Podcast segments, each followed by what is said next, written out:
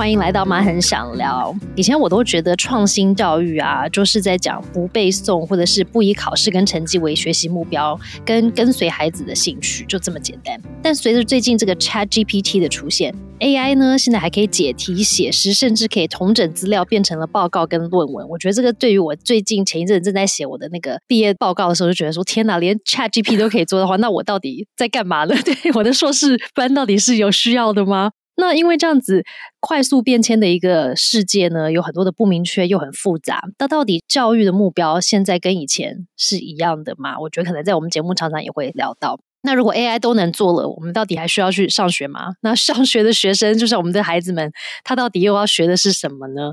那台湾在二零一四年通过了实验教育三法，让体制外的教育都可以取得合法的地位，也给予公私立的学校更多的空间跟弹性，可以导入多元的实验的教育方式。那这几年在谈实验教育呢，还有体制内的一零八课纲，常常都会提到。素养学习或是教学这件事情，或是培养。那提到素养，又会常常听到 project-based learning 专题式学习这个词。那 project-based learning 又缩写为 PBL 嘛，所以常常会听到 PBL 学习，PBL 学习。可是到底什么是 PBL 专题式学习呢？今天我们就特别邀请到 PBL 的专家，也就是亲子天下媒体中心，还有翻转教育网站的主编邱尚文，来跟我一起聊聊这个风靡全球教育界的 PBL。欢迎邵文。Hello，主持人好，各位听众朋友们，大家好。我不敢说我是 PBL 的专家，叫我邵文就可以了。你比我专业多了啊！对，对我来说你是专家。没有，没有，没有。大家可以好好的来聊一聊，尤其在现在真的是 Chat GPT，现在都已经比人类还会考试的时候，我觉得在这时刻谈这个题目，我觉得是蛮有意义的。对啊，对啊，因为真的是世界，我觉得真的变化太大了，所以我觉得对于教育这件事情，就是到底怎么样教育，跟谁要受到什么样的教育，其实我觉得是一个很重要的。话题，那我觉得我妹妹也发现亲子天下你们的团队其实已经两次造访美国的加州，去实践 PBL 知名的一个公办民营的学校，叫做 High Tech High 嘛。你们今年的一个三月的杂志封面，其实也就是 PBL 专题学习。为什么亲子天下会对于 PBL 这个题目或者这个议题觉得这么的重要，然后它值得被报道？好啊，那我我再来说一下，就是我们其实每年都有这样子跨国采访。都会去，但因为在疫情下面，其实我们是暌违两年，其实再重新的展开跨国的采访。那我们第一次采访团队是二零一六年，是去旧金山湾区。其实那时候采访并不是针对 PBL，那时候的封面故事是 Design Thinking 设计思考。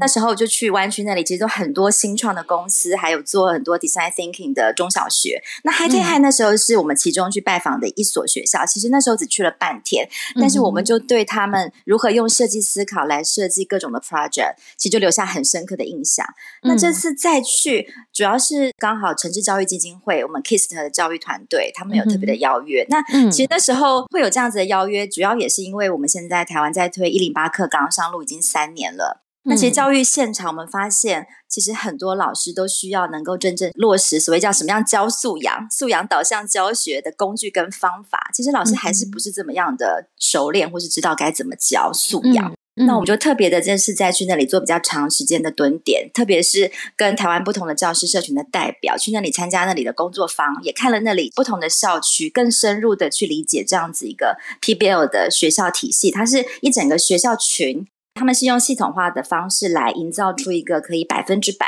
从幼儿园到高中都能够推 PBL 教学的一个环境啊，这样的校园文化，也就再次了来做比较深入的一个三月号杂志封面的一个报道。嗯嗯，那这时候我就要问了啊，提到一个我其中一个问题，就是 PBL 这个这样子的学习方式，它必须是一个从整个学校整个体系执行的一个方法吗？还是说，因为其实我觉得听到 PBL 就是想说是 project based learning。所以我觉得有时候会有一些误解、一些想象，会觉得说，哦，那 PBL 就是我在学习的课程里面，我推一个主题或是一个 project，就是哎，学生们，你们大家，我们一起来做一个可能假设水资源的一个 project 好了。那这个水资源的这个主题，我是不是只要带入我课本里面原本要学的，可能就是，比方说，像我们有一个阶段会学什么，用一个试纸丈量你的酸碱值啊，有没有？我这样子就算做 project based learning 了吗？还是 PBL 其实不只是一种？进行课程的方式，而是它有涵盖更深的一些底蕴在里面。主持人问的这些问题很专业哦，真的是 有在了解教育现场。我们那时候出发前，我们也做了好多的功课，看了好多书，上网做了很多研究。确实，这个所谓的 project based learning，它其实也不是一个现在像 Chat GPT 横空出世的一个新的理论或者是教学方法，它其实也存在一段时间。台湾也有人在做这个所谓的 project based learning。但是为什么在台湾，我们看起来很像没有看到一个系统性或者是系统化比较剧烈的改变？也就是像刚主持人讲的，我们大部分会把它界定在有点像是 do the project，就它比较像做一个 project 的方式，在我们台湾的教育现场。它像是一个外挂式的存在，嗯嗯，就比较像是一个课堂最后还是照常呃国音数设置，可能在课程的最后学期末，我们来做一个小的 project，然后可能应用学过的一些理论，像可能刚刚主持人讲的一个水资源的，可能前面讲了我们在课本里觉得水资源 A B C D，然后可能里面做了一个小实验，然后最后可能带大家做一个小的 project 这样子，嗯嗯，那。但事实上，我们在真正所谓推动呃，沧海电海他们已经推了二十多年，其实有很长历史的传统。他们其实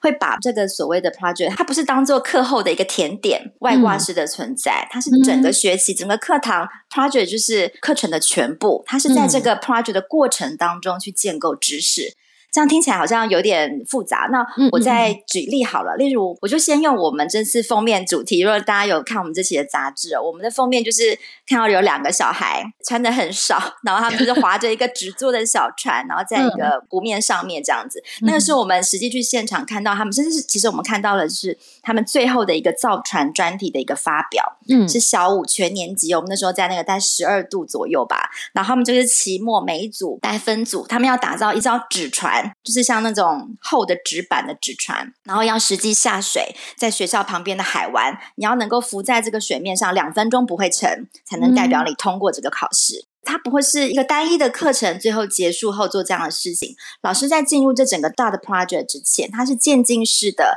在不同的课程，它是综整性的。他带孩子，例如说你要了解船啊、浮力、载重这些概念。他先带孩子去搭船游港，他们附近刚好有湾区，有这样子的环境。然后带孩子去海滩测试自己带来的会浮起来的各式各样的东西，边玩水边去测试。然后回到教室之后呢，他不是在一堂课完成哦，他是一学期的计划。然后请孩子们用纸跟胶带先设计一艘纸做的小船，然后各组去做测试啊、载重啊、分析为什么哎这个船你的比较重是什么。这可能是像刚回应主持人讲的，可能是透过一个主题先出发。然后他还会结合语文类的，例如练习小说类写作，包含他们要去看船的各种不同的类型，然后最后全班合写一本船之书。综合不同的领域的结合，然后就在学期末，老师给他们一个任务。然后这个任务它其实没有标准答案，它其实是开放性的。你会做出什么样的东西不知道哦。但是老师的任务会告诉你，我们今天就是你要用纸，他给你的材料就是很简单的东西，你要用纸打造一艘船，然后载重多少，两个人上去，然后你要能够浮在水面上不会沉。这个就是老师的转案的任务。然后大家要想办法去完成这样子的任务。这个是我们看到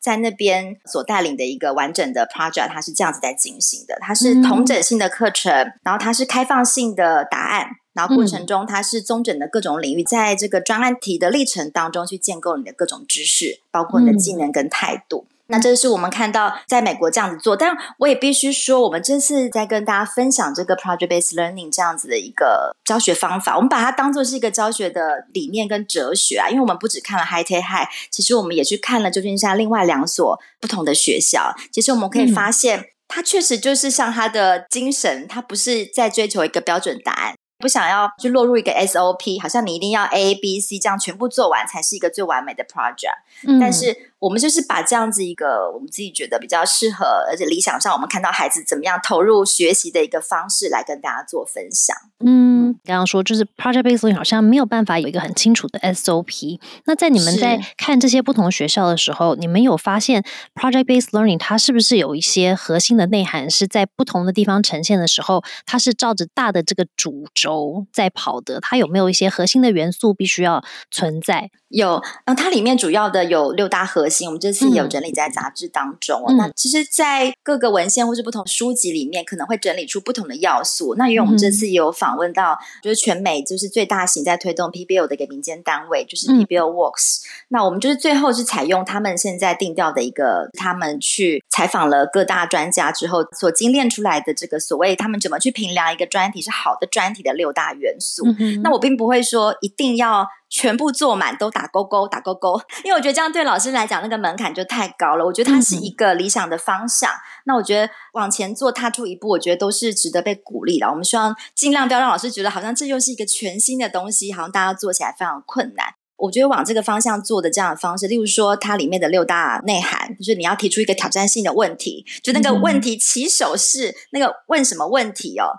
那是非常重要的。就是它可能必须是要跟真实世界相连。那它除了真实之外，很重要，它是跟孩子的生活相关，他才会更有兴趣，驱动他更愿意去参与投入。那再来就是，他最后是会需要有一个成果或是作品要做一个公开发表。那他的公开发表。不像我们过去可能想象中，就是在学校里面、课堂里面就跟同学、跟老师做报告。他是希望打开他的教室。邀请这个真实世界里面，就包括可能专题是跟社区的民众有关系，邀请社区的专家也能够一起进来当这个 project 的顾问，或者是家长也可以进来学校去听学生看学生的成果跟发表。因为呃，这背后的理论是就是说，孩子会因为这样子，你是玩真的，他知道你不是只是课堂的一个作业，好像应付老师而已。他知道这个东西你是要对社区，对你要说话真实的对象，哎，还有专家要来看，用专业的标准来做审核，所以他是。会更认真、更投入，然后再来，它是一个团队协作的一个 project。因为我们看有些时候台湾有些专题可能都比较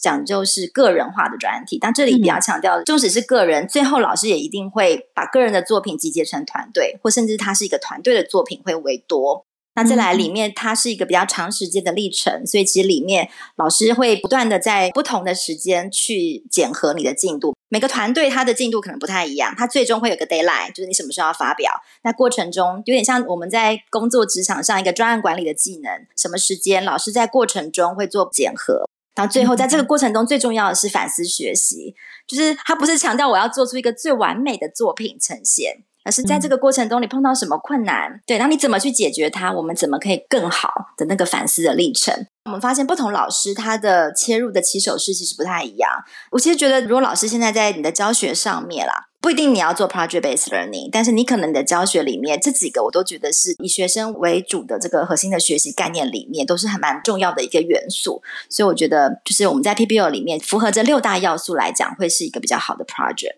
不过，刚刚我听到少文的分享的时候，其实也让我发现，刚刚提到的这六大元素，比方说提出一个挑战性的问题去研究，嗯然后这个问题要去跟真实的世界有连接，练习去表达跟选择，然后呢要接受批评，跟自己再回来修正，再来要公开展示你的一些发现研究啊，你的一个成果。那最后你还要透过整个过程去反思，就是从头到尾，或许你学习到了什么，你发现了什么，跟让你可能惊讶或者觉得很挑战的地方等等的。但其实这一整个过程让我想到的，其实跟我现在可能我已经四十五岁，在工作上的时候，我们也是用这样的方式在做工作啊。他们从很小的时候，其实像你刚刚讲，他可能从幼儿园一直到小学、中学、高中，其实他们如果用这样子的思维去面对问题，或者是专案处理的这样子的技能的时候，其实未来在工作上他已经练习很多这些专案管理的一些技能，然后去处理自己的一些案例嘛，对不对？没错，没错。因为在这个 project based learn 里面，很重要的一个核心的概念就是你要向真实世界学习。那其实我们就会一直在反思我们传统的教育方式，其实就是坐在课堂里面，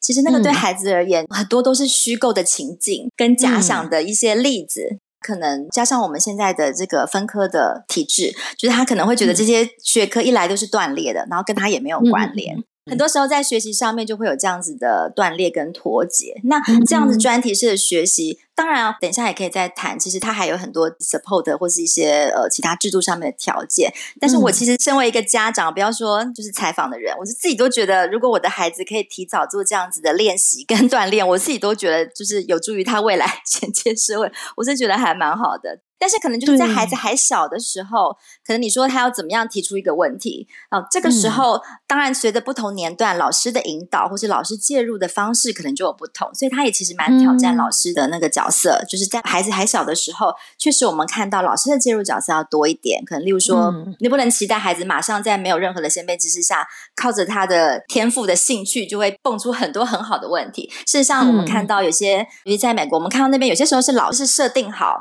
呃，可能大家要怎么讨论的那个关键问题是老师设定的，但在老师设定好的框架下面跟音架下面，哎，孩子在下面有一些自由跟弹性，做向下的发展。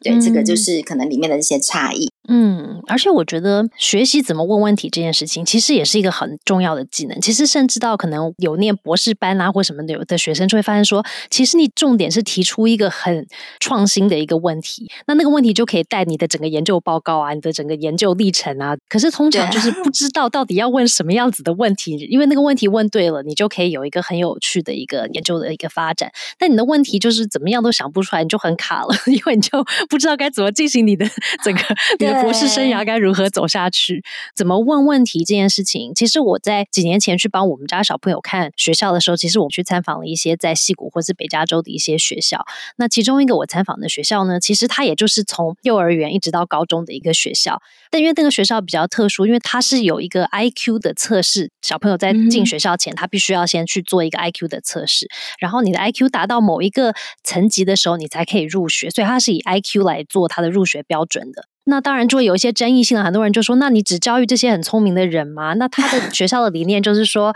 这些很聪明的人，他其实有更大的能力去改变世界，跟为世界创造更好的未来。那他如果给他很好的一个教育环境，然后让他有办法可以去发挥他这些很强大的智能，那但是他的初衷是为了要让世界更好，然后可以跟大家和平的一些相处跟学习，然后去做他的这个学习的这个过程的这个练习。然后我也希望他在未来也可以去做这样子的一个人，一个可以跟别人合作，然后为更多的人好的事情。那但是核心就是说，参访的时候就有同时就有很多家长或者其他在做教育的人，然后我们的好奇就是说，那如果金恩是个幼儿园的小孩，他能够做什么呢？然后他们的学校就是说，其实，在幼儿园的时候，他们唯一做的就是带小朋友去。探索他们的世界，包括马桶，就是他们觉得说世界上其实有很多很奥妙的东西啊，只是小朋友你没有带他去看，他可能不会这么专注的在思考这件事情。然后他说他们在幼儿园的课程，其实唯一的主轴就是带小朋友去问问题，然后怎么样去问出一个好的问题。那个就是他们整个幼儿园的课程主轴，然后我觉得这件事情好有趣哦，因为他小时候开始发想很多有趣的问题的时候，我觉得他在比较大，他在可以去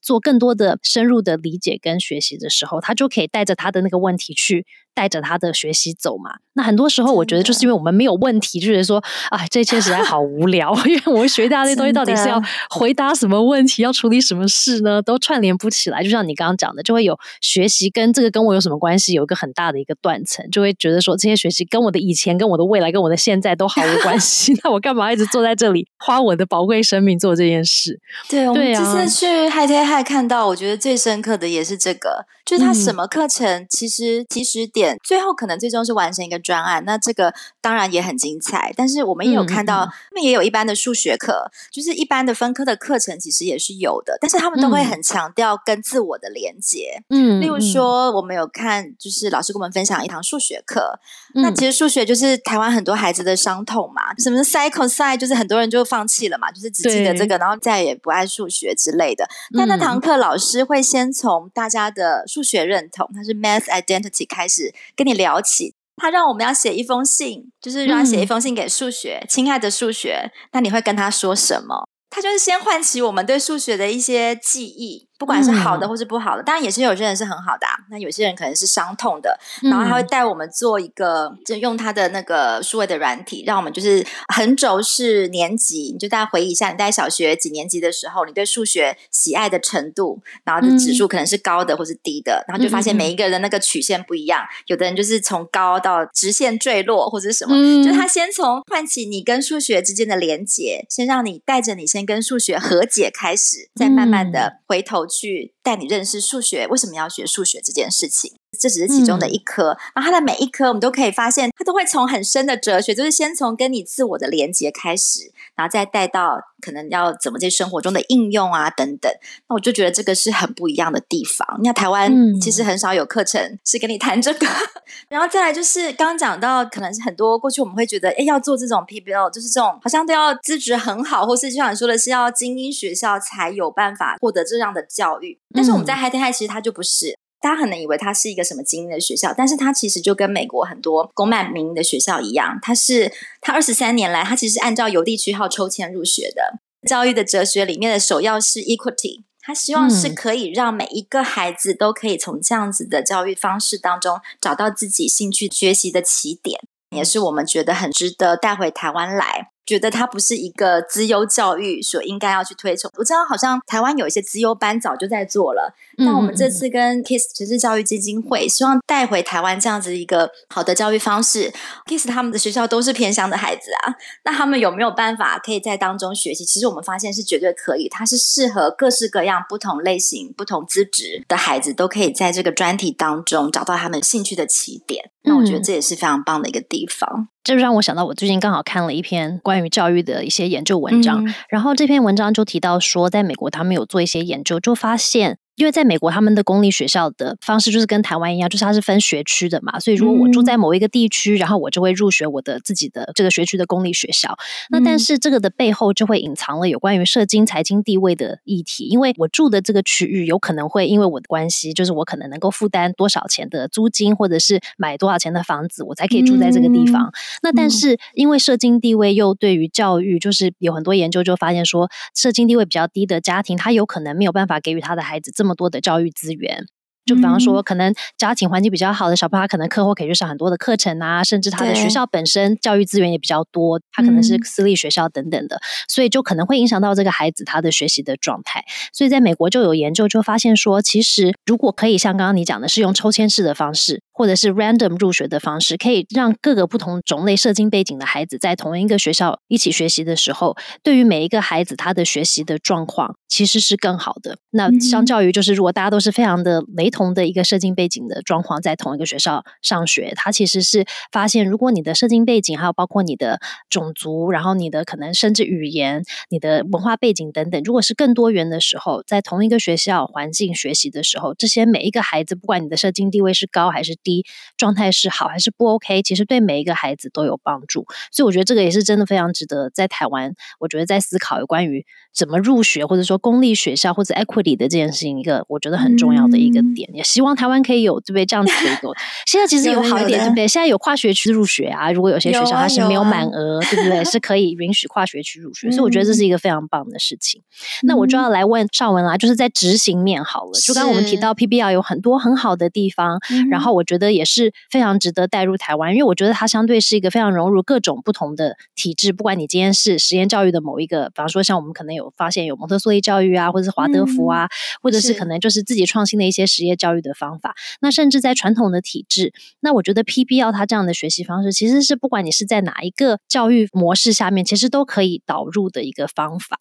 那我觉得其实因为这样，它其实可以让更多人在台湾认识，因为可能会觉得相信这个理念人，他都可以顺着这样导入他自己原本的一个课程的状况或者原本的体制里面。那可是，在杂志里面，你们就有提到，在 PBL 台湾推广的时候，其实你们发现有三个大的限制是需要被克服的。一个是老师不能再继续高高在上，他必须是跟学生是一个共同学习的一个伙伴，对吧？他们是有点平行的学习伙伴的一个关系。那第二个是教学方法，第三个还有评量。所以我觉得针对这三个层面，我就跟邵文多多聊聊。就是如果要真的很想要 PBL 这样子的一个很创新，然后很好的方式，可以在台湾发生的话，这三个挑战我们该如何来突破？那第一个挑战就是刚刚你有提到的啊，有一部分就是有关于这个教育方法的部分，因为很多人像李吉仁教授在文章里面有提到，有六到七成的国高中老师都不知道该怎么教一零八课纲里的素养。就听起来这些素养都很好，可是我到底要怎么教呢？我的课程对不对？我只会教数学，那我怎么教他要共好？我怎么样教他要合作？这样子容易吗？就要问说，那老师们，如果假设我是要来导入 PBL 的话，因为你刚刚提到 PBL 不是个 SOP 啊，不是说哎你就顺着步骤一二三四五做完就大家都 PBL 喽。他如果不是这样的 SOP 的方式，那对于老师来说，他该怎么样去做一个 PBL 的课程呢？我觉得老师这个部分确实也是最大的挑战，就是在于那个思维的转换。我们现在老师他其实本身没有学过素养，就他自己在养成过程当中，其实没有经过这样素养导向的教学，或是他自己的养成过程中根本就没有做过这样子专题式的学习，他自己其实是不知道要怎么样的去教会他的孩子去养成这样子的能力，这是最大一个问题。但是我觉得我们一直在鼓励老师，就是你说他最难，我觉得他也最容易。就是你只要愿意踏出这一步，其实真的也没有想象中的这么困难哦。嗯，因为应该怎么讲？我觉得他就是一个整个的脑袋的转换。就是过去我们是以老师怎么教，在课堂中，所谓说老师不要再高高照相是什么意思？就是过去我们在教室里面，老师就是以老师为中心嘛，老师是知识的权威，就是孩子今天能够学会老师身上所有的知识，那就是最棒的老师。但现在这个时代，你还会再这样想吗？就是大家想看，现在 ChatGPT 知道了知识，应该远远比老师多，还要更多了。那你还需要这样子在教吗？其实他一定要做一些改变。那我们自己在看怎么去做一个专题。我们去之前，也所有的老师都在问怎么做专题。后来大家看过一轮之后，其实是更放心的。就是其实更重要的是要回头来看，就是你希望孩子学到什么。就是回到所谓以学生的学习为中心这件事情，虽然说讲蛮久，但是要落实，其实真的就是那个思维的转换，包括说你要怎么去设计关键的提问，去引导孩子。那这时候就刚刚讲说问问题很重要，你必须要先让孩子感到好奇。嗯，他问问题之前，你要先让他对这个世界是充满好奇心的吧，要让他能够发现问题、探究问题，然后愿意去动手找到答案。这个是老师现在跟未来会越来越重要的角色。他不应该是想着怎么去赶课把。课本进度教完而已，嗯，对。那教怎么去培训这个老师的部分，其实我觉得他就会更需要，因为他没有 SOP，他很吃老师的经验跟带领，所以他就需要老师更多的这种分享跟共备的讨论。所以他其实绝对在学校，如果你要推，你是一个人推，孤军奋斗是绝对辛苦的，就是需要找到你们学校不同科的老师。其实我现在也有很多老师是跨领域的共备，我觉得其实是有，并没有这么困难。那我觉得其实刚的六大元素，我觉得站在你现有的教学基础之上，然后想着我们要改变，然后就是我比较鼓励是 N 加一的概念，想要再多跨出一步，就是你可以想象你现在的教法，然后跟。刚的六大元素里面，其实你只要有相对应一个哦，你试着去做做看，其实并没有想象中那么困难。其实你就可以透过这个专题，试着把它当做是一个界面好了。把你原来刚主持人讲的很好，就是它其实是可以融合你现在的各种教学的方法跟理论，只是你多了一个专题 project 的一个界面，然后它可以涵盖着呃你想要传达的，不管是认知的知识能力，或者是更多的更需要的是非认知的能力，在里面也可以做很好的建构。对，在你完成这个专题的这个历程当中，很多非认知的能力是在其中是可以建构的。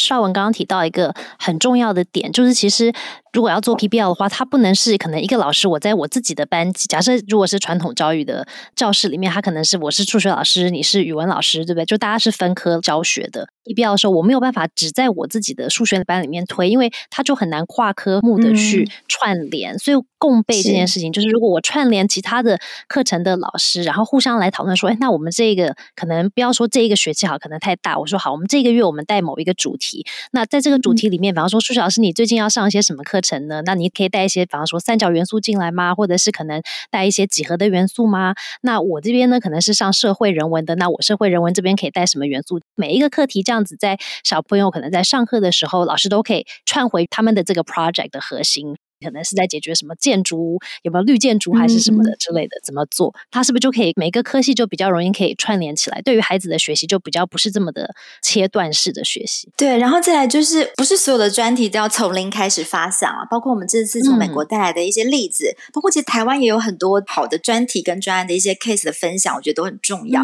像我分享的，我们看到美国的这个造船课，哎，其实我觉得在台湾。你说要做会很困难。我其实觉得。台湾的什么基隆的学校、东北角学校，其实附近有这样的环境，可能就在有这样天然的环境，然后学校的自然、数学、语文科老师，你就把这样子的一个 idea，就是可以把它拿来，不要说一定要从头开始想。我觉得其实很多时候，这个 project 没有一定要从零啊，就是要一定要原创。我觉得其实就是适合孩子，然后也适合你那个学校的环境啊，或者是资源的发展，我觉得都可以一起来分享，一起来做。而且现在台湾是不是也其实有蛮多的这样 PBL 的一些专案分享的一些平台，或者是一些群体，是老师们在里面可以做一些各个专业的分享，然后大家可以去共享的这样子的一些资源。对，我们这次就是刚好一行人是三十多位老师，那包括像 Kiss 的学校的老师，因为他们接下来 Kiss 也会在他们的学校里面就是推这个 PBL，所以他们也在发展各种专题。所以接下来包括呃 Kiss 的这样学校，还包括我们亲子天下发展教育，我们的平台上也会收纳这样子的一些好的 PBL 的专题，也会在里面有一些分享。所以接下来我们也会办相关的，在暑假会有相关的一些老师的培训工作坊，或者是一些分享的沙龙啊。老师不要觉得。好像来上课，就是我觉得他就是大家有不同的做法，就可以一起来做一些交流。包括我们今年的教育创新一百的募集，我们募集了一百个做这样子专题式学习的团队。那到时候我们就希望说，可以大家一起来经验分享哦，把大家好的经验，不是只有美国的就会做的特别好，我们台湾其实有很多很不错的校本课程。那其实大家不一定知道。那或许是可能没有全校在做，没有像 Hi 天 Hi 做的这么全面，但是哎，可能有一些小小的种子开始要发展，我们就可以大家一起来看怎么样可以做得更好。我觉得这都是一个蛮不错的一个方向。那讲到这个，就会串联到平凉这件事情。有很多的老师或是教育者，假设在我自己的硕士班的课程里面遇到的人，他们就说：“对啊，我有我知道有好多好多的好的教育的方法，或者是好的事情，我可以在我的教室做。可是前提就是我常常会被我的评量的一些要求，或者是说一些考试的一些要求，或者是课纲它有一个要求说啊，几年级你一定要学到什么，你一定要完成什么样的学习，然后呈现你的学生们有达到某一个学习的标准，那这个算是过关嘛？”所以，假设刚刚我们提到说，PBL 它是可以很弹性的去运用在不同的体制里面，但是相对，如果今天有在听的爸爸妈妈或者是老师。他们其实是在传统的体制里面，那相对他们其实就会有很多的这一些课纲或者是评量上面的一些，就是应该是现实的一些没有办法突破的一些东西在。那老师就算想要做 PBL 的话，也会受到这些架构上的一些限制。那以 PBL 它的评量要怎么做？因为刚刚我们提到，它就是透过一个 project 的核心去，可能一整个学期，它可能都在带透过这个 project 去做不同的学习。可能串科系的学习，那可能学习的广跟深不一样，因为可能依照孩子的兴趣，哎，依照不同的孩子的一个能力的范围，因为大家要一起合作，所以他的学习有可能会某一个地方变得很深。对于某些孩子来说，可能是依照他的兴趣；但对有些孩子来说，他可能是学到比较浅的知识，但是他也有可能是每一个知识都知识层面他都碰到一点，碰到一点都学得很浅。那有些孩子可能是在某一个知识领域可能学得特别深。那在评量这个事情上面该怎么办呢？就是老师怎么呈现给他需要报告的单位，或者甚至他的校长说：“呃，孩子们真的有学习到他在这个年龄或者这个年级应该要学到的相关知识。”其实，在平凉上，我们在那边看到也有很多不同的做法。那我知道现在很多台湾的实验学校也开始采用多元平凉的方式。那那在那边也是一样，就是。分数不是唯一了，等于说大家必须要先有这样的概念，才有办法继续再谈下去。就是那里当然也会有一些分数哦，也会有一些小考，但是它那些分数并不是在决定你接下来要申请上什么学校，或者是就是开始决定你这科数学好或是不好。得了比较低的分数，老师会开始担心你，就会额外的希望帮助你更好。那再来，可能更多的是其他多元评量的方式，例如说，我们看到评量很多种，例如说，可能他们在跟我们分享一个纪录片的专案。开始的时候，老师就会放不同的获奖的纪录片，然后带着孩子去从中去分解一部好的纪录片应该具备什么样的元素。然后这些元素，孩子定出来的这些元素，等于说这个评量的准则规准，我们叫 rubrics，它是由老师跟学生一起共创的。让他去发现说，一个好的纪录片，它应该要具备什么样的元素，标准是在哪里？那就用这样的标准来检核，在这整个过程中最后完成的这个成品，这可能是其中一个。然后另外一个就是在他们也很在意自评跟同才的互评。不见得是分数，它可能是一些直性的评量。我们其实，在课堂里面看到，在练习某一个就是手偶的专题，可能接下来要发表，然后可能就是有一组在上面操偶，在演出他们的戏剧，那是他们自己写的自己的历程。然后可能就是老师结束之后，还不是老师来引导哦，是同学自己就有一个人蹦跳出来。其实他们在整个的进行之前，例如说他们就会知道同才互评有一些原则，例如要 kind 是善意的。然后是具体的有帮助的，然后就是同学就会自己出来，然后像主持一个，哎，现在大家觉得要怎么样给台上这一组同学们一些建议，然后他们的那个原则就写在他们的黑板上，因为他们很重视这种视觉化的一些呈现。他们就会问说：“哎，这个建议有符合上面这个善意、具体有帮助的哪一项呢？哎，是具体的，是有帮助的。哎，好，那我们都给他掌声鼓励。就是他会用这样的方式，或者是自评，主要就是不断的用这种不同的方式。它不是一定是一个分数，而是直性的评量，然后去让孩子们在过程当中可以一次比一次更好。那这个就是我们看到的一些评量的做法。再来就回应到刚刚讲的课纲这件事情怎么评量，其实他们也是要符合当地的课纲。哎。呃，每年其实他们的学生是要参加加州的一些学历检测，包括像阅读跟数学成绩是要达标的，不然的话，其实他们学校也是会被检讨的。他不是说像大家讲的，好像就是做各种专题，然后你到底这个知识有还是没有不知道，而是他们其实在这个专题的历程当中，例如他们一定会很在意的，例如说你的阅读读写能力或是某些能力，然后它是对应课纲。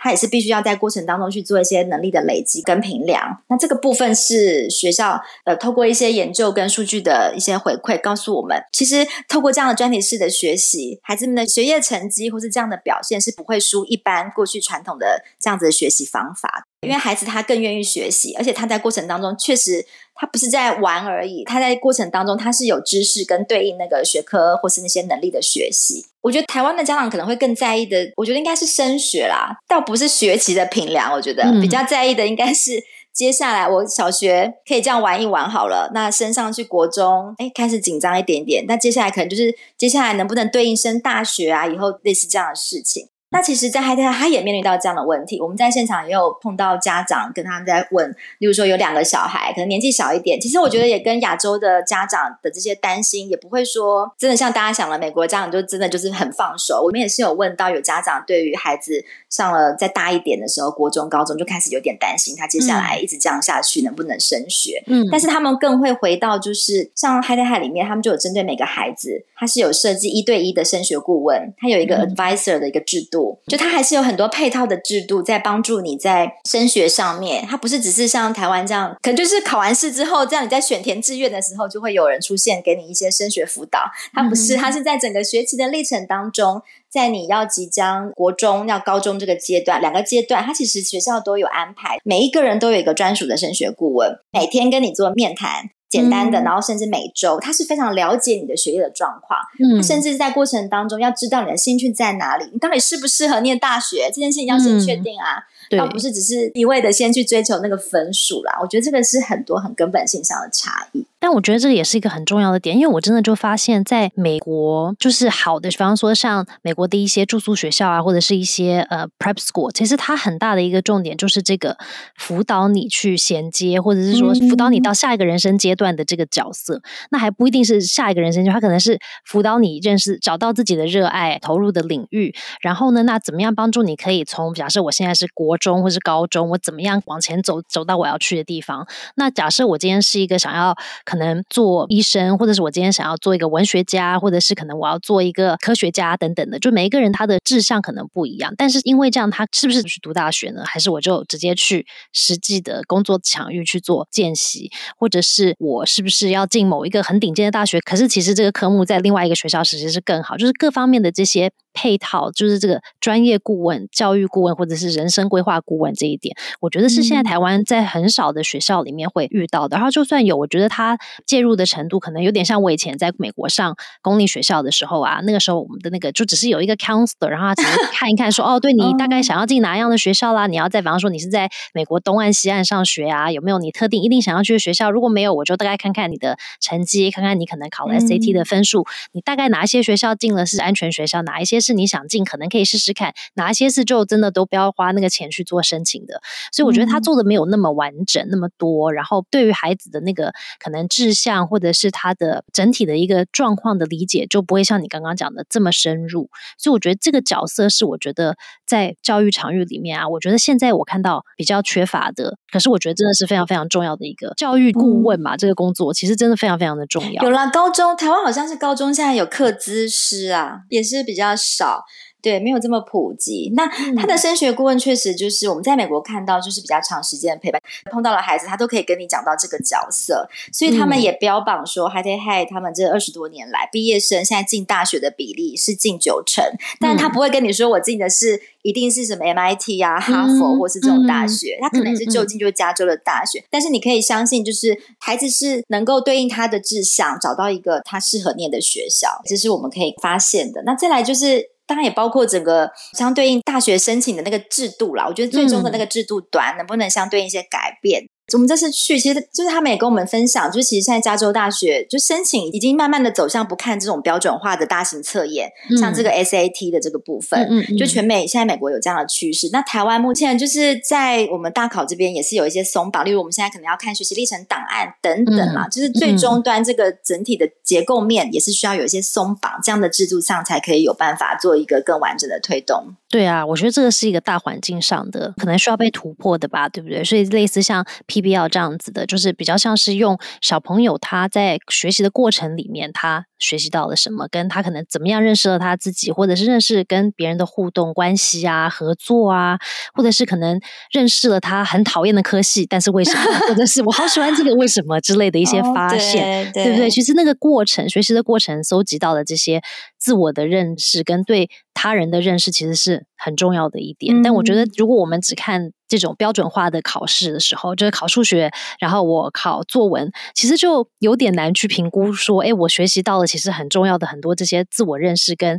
关系的合作的这些培养，其实都没有办法在这种测试上面去看到。测试看到的是我真的很会考数学，跟我很会写作文嘛，对不对？可是就没办法看到很多很细致的素养层面，他就没有办法看到。那我觉得家长层面好了，家长层面，我觉得我们看到很多这些创新的一些教育方式，包括像实验教育啦，或者是说像 PBL 这样的教学方式，我们都觉得很棒啊。然后，如果我们的小孩可以试试看的话，又很好。可是，我觉得当一个爸爸或者是妈妈呢，他们又会有另外一个，就是有点矛盾，就会说：“哎，很创新的，我觉得很棒哦。”可是我又很担心，因为人生毕竟就可能上学这几年就是这么几年嘛，所以又家长又很担心他会不会做了某一个教育的选择或者决定之后呢，又不小心。误了他的孩子，所以我发现很多的家长到最终还是会回头想走可能比较传统的教学教育方式，因为还是会回头去要求可能孩子在考试考到某一个分数，或者是甚至要进哪几所的学校，因为这个可能是最多人走，然后很多人已经走过了这么多年，就是感觉是比较安全的一个道路，就是觉得说很担心自己的选择会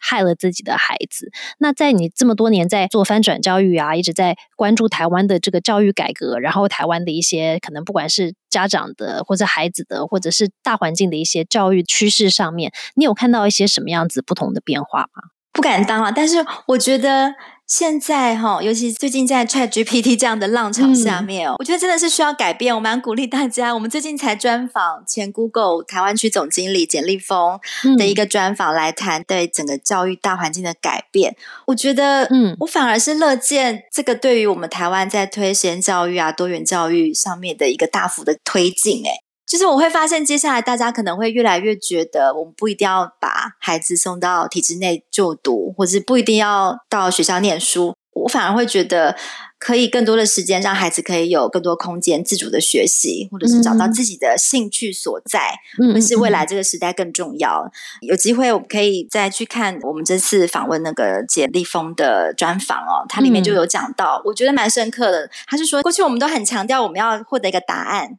嗯，现在这个时代是到处都有知识的时代，知识取得非常的容易，到处都是钓竿。但是更重要的是什么？接下来的教育更重要的是启发。或是建构孩子那个学习动机，那个动机才是一切的根本。就是他没有了这个学习的动机或是兴趣，你就不要再往下去想或是其他的事情。因为现在未来的时代，就是知识的取得已经这么样的容易，已经不是在想怎么去找到这个答案。更重要，就像刚主持人讲的，你是不是一个可以问对问题的人？这反而是更重要。那你要怎么样对这个世界怀抱好奇，能够找到这个你想要问的核心问题是什么？我觉得不管是教育或者是家长啦，我们自己。我不晓得，就是回到真的是学习的起点吧，跟根本学习不是本来就应该是这样吗？但是我们在整个的自己的回顾这整个这么长时间的一个学习的历程啊，好像都让孩子觉得很压抑啊，或者是学的不是很开心，然后在学校里面看到的老师也是蛮多的苦水跟厌世感很深。嗯不晓得哎，我不能说 PBL 一定是唯一的解方，但是我们确实在那里看到的是整个是生气蓬勃、热情学习的一个校园。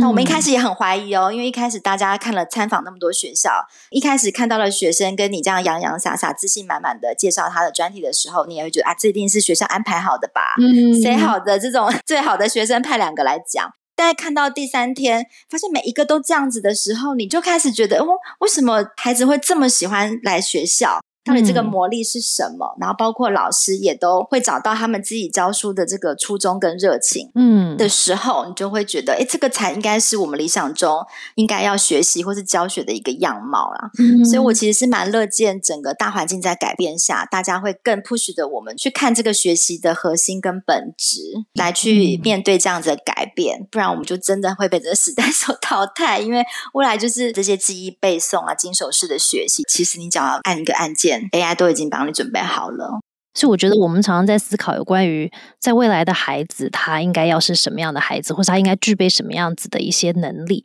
但其实我觉得在未来。也应该老师们或者家长们，我们自己也应该思考一下，我们身为未来人的家长或者是老师，我们自己是不是能力上也需要有一些些的改变？因为我们可能带着对不对？我们过往的一些能力在走，可能是我们以前学习到的一些技能，但是面对未来的时候，我们自己的能力上面是不是可能也需要有一些些的改变？然后让我们可以带着孩子一起迎接不一样的未来啊？对不对？我觉得就一起学习吧，然后勇敢一点。如果你现在不知道什么是 ChatGPT，要赶快去玩一下，因为。不晓得你们听众的小孩多大，但是未来的孩子一出生，他就能就是一个 AI 的一个原生世代，对啊，我们可能还是一个新的移民嘛，对，那你可能现在就是得开始去适应这样子的一个未来的环境。我觉得就是一起学也没有什么好太多的担心，然后再来就是更多的放手啦。我们讲这么多 PBO 什么好处，或者是对孩子好的帮助，并不是把这些责任都。推给学校的教育，我觉得更多时候是回到家庭里面。哎，其实很多时候你在家里也可以 PBL 啊，也没有这么复杂。就是我们很多时候在回到家里面，一个假日或者是我们这么长的寒暑假假期、连假，今年连假特别多，有没有可能可以发起一个让孩子简单的任务，让他自己决定一趟旅行？那这当中就有很多他可以自己去筹备啊、规划啊、完成的事情。等等，这也可能就是一个人生的 PBL。那我们自己在工作职场上更是各式各样的 PBL。我不晓得我们听众里面有些人是创业家啊，或者是我甚至刚刚讲到家长，我是乐见我很多家长自己不满意现在传统的教育方式，自己出来办一个学，这不就是一个 PBL 吗？但人生其实就是有很多不同 PBL 累积而成啊。所以我是觉得这个家长的部分，其实在生活教育、家庭教育里面，就可以给孩子很多的陪伴跟养分。嗯，今天非常感谢邵文来跟我们分享到底什么是 PBL，然后还有到底怎么样可以融入 PBL，不管是在教学场域或者是在家庭里面，怎么样可以呈现这样子的学习状况或者是生活氛围在我们的生活的周围这样子。那我觉得教育的创新其实是让人非常的兴奋的吧，就会说，哎，好棒哦，有不一样的教育可能性。但我觉得要对于要跟着孩子一起进入不同体制或是不熟悉的这种教育方式，因为毕竟跟我们的过往差距太大。对，但是我觉得对于我们大家这些成人呢，其实会心里总是会充满一些不安，或者是觉得说。有一些问号，但我觉得这都是非常的自然的。但是我觉得刚刚邵文提供很多很好的一些分享，就是的确我们真的跟我们的孩子都在迈向一个可能有很多未知，然后超级复杂的一个未来的世界。我们也不知道十年后的我们自己会对不 对，要活在什么样的世界，或者是要成为什么样子的人啊？或许我们的工作也要被淘汰了，也说不定。那更何况是我们的孩子，他们还有更多年要过人生。所以我觉得今天很感谢你的一些分享，然后也让听众，不管你是不是父母或者是不是教育者，都可以。去思考一下，有关于我们自己，或者是对于我们的孩子未来的规划，或者是怎么样去过生活，可以有一些新的一些思考的方向。所以很感谢邵文，然后慢慢想聊，就下次见喽，拜拜！谢谢大家，拜拜，拜拜。